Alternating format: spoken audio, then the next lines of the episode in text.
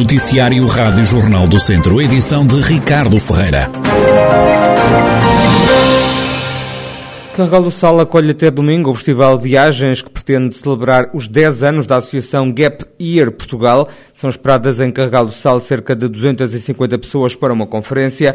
A presidente da Associação Gap Year Portugal, Joana Damaso, explica o que se pretende com este festival. No fundo, o Gap Year Summit 2022 é e tem sido o nosso maior evento anual e o objetivo é inspirar mais pessoas a saírem da sua zona de conforto e a terem outro tipo de experiências. Sejam elas fazer voluntariado, ir viajar, ir fazer um estágio fora, trabalhar fora, portanto, tudo aquilo uh, que seja um desafio e que nos permita descobrir mais sobre nós próprios e sobre o mundo à nossa volta. No fundo, o evento vão ser três dias, com palestras, workshops, mesas redondas, painéis de debate e networking, no fundo, entre viajantes, entusiastas, curiosos sobre estas áreas, para então inspirar mais pessoas a saírem da sua zona de conforto. Joana Damas explica também quais foram as razões que levaram a Gap Year Portugal a escolher Carregal do Sal para as celebrações dos 10 anos da instituição. Porquê Carregal do Sal? Foi aqui que nós, enquanto associação, nascemos e crescemos nos primeiros anos, e sendo este o ano em que fazemos 10 anos, não haveria melhor sítio de voltar àquele que foi o berço da nossa associação e celebrar estes 10 anos com este nosso evento anual nesta mesma vila. Quantas pessoas estão previstas ou inscritas para uhum. participarem no Festival Viagens? Estão previstas entre 200 a 250 pessoas. Joana Damas, o presidente da Associação Gap Year Portugal, organização que vai celebrar 10 anos de atividade em Carregal do Sal nos próximos dias. Com o objetivo de valorizar a atividade artesanal de forma inovadora no Dão, a ADD, Associação de Desenvolvimento do Dão, em parceria com a Comunidade Intermunicipal Viseu Dom Lafões, está a desenvolver o projeto Craft Turismo Criativo. O coordenador da ADD, Emanuel Ribeiro, explica o que se pretende com esta iniciativa projeto visa a valorização e a promoção dos ativos patrimoniais endógenos deste território, associado neste caso ao, ao artesanato. Pretende-se assim combater a fragilidade socioeconómica associada a este setor de atividade, é? Portanto, e pretendemos de facto valorizá-lo, valorizando e inovando. Portanto, para isso será feito numa primeira fase, o levantamento e a caracterização desse artesanato, quem são, onde estão, o que fazem, não é? E as suas necessidades. Serão depois, numa fase seguinte, constituídas oficinas criativas, porque pretende-se aqui dinamizar um pouco mais a diversificação desta atividade artesanal. Numa terceira fase, existirá a exposição desses novos produtos que irão ser concebidos, portanto, produtos que irão satisfazer uma procura de mercado, portanto, um mercado diferente, um mercado digital, onde também depois estarão, portanto, este também tem aqui uma dimensão digital. Manuel Ribeiro acrescenta que existe uma quarta fase destinada à criação de um produto turístico. Criar-se-ão aqui rotas, chamadas rotas do saber fazer, onde o turista pode experienciar junto do artesão a sua atividade. E pronto, e uma quinta dimensão que é toda a comunicação da comunicação que terá que ser feita a nível nacional e não só para de facto captarmos pessoas a este território. Portanto, pretende-se no fundo novos públicos e reforçar o património cultural deste território. Portanto, este é o principal objetivo e, e, e para isto ser concretizado, de facto, necessitamos da participação dos agentes privados, dos agentes públicos, do tecido institucional, não é?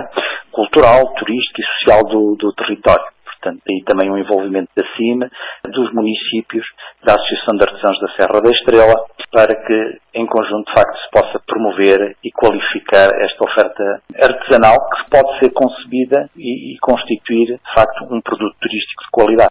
Manuel Ribeiro, coordenador da Associação de Desenvolvimento Dão, que está a levar por diante o projeto Craft Turismo Criativo. Tarouca mobilizou-se para ajudar o povo ucraniano. No próximo domingo acontece um concerto solidário pela Ucrânia no Auditório Municipal Acácio Pestana. Em palco vai estar a Orquestra Ligeira Valvarosa. O presidente da Câmara de Tarouca, Valdemar Pereira, explica por que se realiza esta iniciativa solidária. Nós já temos o nosso Conselho eh, ucraniano e aquilo que nós eh, damos eh, em gariação é precisamente monetária, porque nós bens já fizemos recolha e temos, e temos já também a nossa pós-recolha.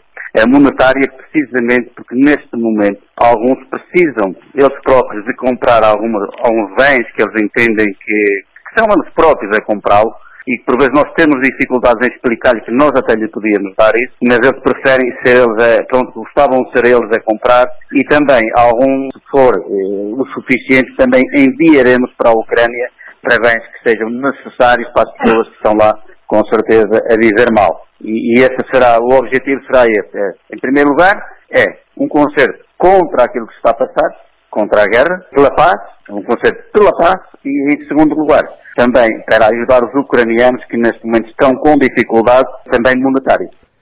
Valdemar Pereira acrescenta que o Conselho de Tarouca já acolheu alguns cidadãos ucranianos que já têm casa, mas que precisam de apoio financeiro. Temos uma família, nós iniciamos com sete, mas quatro que já têm famílias, eu penso que era até no entroncamento, e esses quatro foram para lá, para, para o entroncamento. E nós temos aqui uma família, que é a mãe e dois filhos, que estão precisamente numa habitação que, pronto, que a gente lhe proporcionou. O concerto é pela orquestra do município, a Orquestra Valdo Barosa, e que, que está marcado para domingo às 15 horas. Valdemar Pereira, presidente do município de Tarouca, cidade que acolhe este domingo um concerto solidário pela Ucrânia.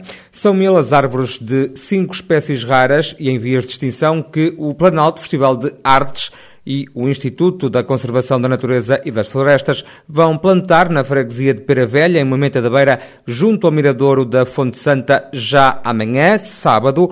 O diretor artístico e de programação do Planalto, Luís André Sá, explica que iniciativa é esta, à qual foi dada o nome de Floresta Planalto. Esta iniciativa assume uma reafirmação no nosso manifesto com um compromisso a longo prazo, essencialmente com a paisagem e a sustentabilidade, e é um projeto que acontece basicamente em terrenos baldios, com gestão controlada do próprio ICNF, e que visa a plantação concreta de mil árvores em terrenos baldios, na freguesia de Paravelha, em que foi esta estabelecida juntamente com os baldios da freguesia de Paravelha e também com o Instituto de Conservação da Natureza e das Florestas, que tem a gestão florestal destes baldios, um compromisso a longo prazo para olhar a regeneração e a preservação das florestas e das nossas serras, contribuindo também para esta regeneração da qualidade do ar, dos solos e dos ecossistemas que se diversificam no Planalto da Nave, com uma plantação, como disse, de mil árvores autóctones. Luís André Sá revela ainda que espécies vão ser plantadas na Serra da Nave. São cinco espécies que faremos eh, de plantação, o carvalho negral, o pino silvestre, a tramazeira, o azevinho e a azinheira. Foram uh, plantas autóctones uh, ornamentadas pelos próprios serviços técnicos do ICNF e da nossa parceria cabe-nos agora a reativação ou a ativação de toda a comunidade do distrito para a plantação deste baldio ou destes baldios, porque são vários, para a plantação destas mil árvores que terão, obviamente, daqui a 10 ou 15 anos, aquilo a que nós próprios chamamos desta iniciativa, esta floresta planalto que nós possamos vir a ocupar no futuro com outras atividades, até mesmo a nível cultural. Luís André Sá, diretor artístico e de programação do Planalto, Festival de Artes, que em parceria com o Instituto de Conservação da Natureza e das Florestas vai plantar amanhã sábado mil árvores em terrenos baldios no Conselho de Moimenta da Beira. Cerca de 800 hectares de floresta no Conselho de Mortágua, que arderam no incêndio de outubro de 2017, estão agora a ser recuperados no âmbito de um projeto piloto desenvolvido e financiado pela CELPA, que vai beneficiar 1.200 proprietários. O vice-presidente presidente da Câmara de Mortágua, Luís Filipe Rodrigues, salienta que este projeto pretende renovar a esperança e acabar com a desmotivação por parte de alguns proprietários florestais. O que está a acontecer em Mortágua é um projeto piloto da CELP em parceria com o município de Mortágua, com uma empresa local da área da gestão florestal, onde vão ser investidos largos milhares de euros para já em cerca de 800 hectares da área ardida do, dos incêndios de 2017. E o que é que se pretende com este, com este projeto? Pretende renovar a esperança, renovar o investimento na produção, o investimento no ordenamento, na gestão florestal, porque a seguir aos incêndios florestais houve algum desânimo, como é normal, dos pequenos proprietários florestais. Estamos a falar de micropropriedades, propriedades de minifúndio e algum abandono aconteceu. Os proprietários florestais de Mortágua não estavam habituados a que as suas propriedades florestais fossem afetadas por incêndios florestais, fruto da dinâmica da defesa da floresta contra incêndios, que é a panágio das políticas municipais eh, de Mortágua em termos de prevenção e defesa, e de facto com o passar do incêndio de 2017, a grande quantidade de mancha florestal contínua eh, provocou algum desânimo. Luís Filipe Rodrigues, vice-presidente do município de Mortágua, conselho onde está a decorrer um projeto piloto de recuperação de áreas que foram devastadas pelos incêndios de outubro de 2017. Devem estar prontas antes do arranque do próximo ano letivo as obras da requalificação da Escola Secundária de Mangualde. Os trabalhos vão custar 1 milhão e 500 mil euros. São da responsabilidade da Câmara Municipal. O presidente Marco Almeida revela que a reabilitação deve estar concluída ainda durante o verão. As obras começaram já no ano passado e têm uma previsão que até ao final deste ano estarem fechadas. Esperemos que no início do próximo ano eh, a escola esteja em condições de receber todos os alunos eh, que, que, que, a frequentam. Marco Almeida, presidente da Câmara de Mangualde, por estes dias acompanhou uma equipa da Direção-Geral dos Estabelecimentos Escolares numa visita às obras de requalificação da Escola Secundária de Mangualde. Estreia esta noite a peça Teatro de Operações, com memórias de bombeiros voluntários de Viseu. O espetáculo da Zunzum, Associação Cultural, vai ser apresentada hoje no antigo quartel da Corporação. A diretora artística do projeto e vice-presidente da Zunzum, Márcia Leite, explica que esta criação foi feita no âmbito do projeto Comunidade. A peça retrata as histórias, vivências, emoções e memórias dos soldados da paz. As memórias e as memórias deste lugar dos bombeiros. E e então fomos, fomos beber, beber e, e ouvir os bombeiros, os seus testemunhos, conhecer uh, um pouco da sua história. Uh, vamos partilhar uh, o, o que ouvimos, vivemos, transformamos a partir das memórias um, e muito ficará por dizer, mas uh, estamos contentes com o projeto.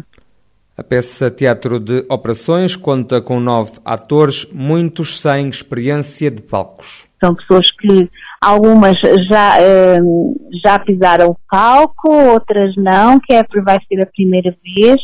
É, este projeto com a comunidade é, é aberto a todos, no sentido mesmo hum, de, é dos 8 a 80, como eu costumo dizer. É, temos pessoas de todas as idades, com diferentes experiências e que vão subir a palco para partilhar este processo, este trabalho que desenvolvemos juntos. A estreia de Teatro de Operações está marcada para as nove da noite desta sexta-feira. A peça repete no fim de semana no antigo quartel dos Bombeiros Voluntários de Viseu, que estão a celebrar 136 anos de atividade. E a jogadora viziense Ana Carolina Ferreira, que atua na seleção nacional de sub-17 portuguesa falou em exclusivo à Rádio Jornal do Centro. A atleta foi uma das convocadas para a ronda de elite que se jogou na região. Ana Carolina Ferreira assegura que as portuguesas estão no bom caminho. Quanto ao contributo que deu à equipa, a jogadora garante que o golo que marcou frente ao Montenegro ajudou a motivar-se. A atleta atua no Viseu 2001, garante valorizar muito o esforço do clube e não se sente inferior por não jogar numa grande coletividade. Sinto-me bastante feliz porque, hum, apesar de, do, do, meu clube não ser assim tão conhecido e mesmo a cidade de Viseu não ter assim aquelas equipas mais, as, as maiores equipas de Portugal, acho que é sempre bom nós, hum, nós sabemos valorizar quem nos ajuda a, a chegar ao topo e acho que hum, mesmo eu não estando nos clubes, nos maiores clubes de Portugal, acho que tenho muito que agradecer a todos os clubes com, com que eu já trabalhei, que me têm dado sempre motivação e uh, têm dado, tentado dar as melhores condições possíveis, mesmo que isso não chegue àquele patamar de, por exemplo, de um Benfica ou de um Sporting. Tenho muito, tenho que valorizar muito esse esforço. Ana Carolina Ferreira entende que foram dados passos muito importantes na valorização do futebol feminino mesmo um, as jogadoras que lá está não jogam nos clubes tão, tão grandes uh, em Portugal, acho que já há muito mais visibilidade, até porque um, lá está, se calhar há mais condições neste, na atualidade do que se calhar há 10 anos atrás. Num, por exemplo, se calhar uh, acredito que há 10 anos atrás uma, uma jogadora do de um Viseu 2001, por exemplo, estou a dar um exemplo que não é um clube tão conhecido, acho que não conseguiria se calhar chegar a um patamar tão grande como como, como as do Benfica no, há 10 anos atrás. Acho que está muito, este, pronto, o futebol feminino está muito mais evoluído e acho que estamos num bom caminho para continuar a crescer. São palavras em exclusivo à Rádio Jornal do Centro de Ana Carolina Ferreira, ela que é jogadora do Viseu 2001, também uma atleta que integra a Seleção Nacional de Sub-17.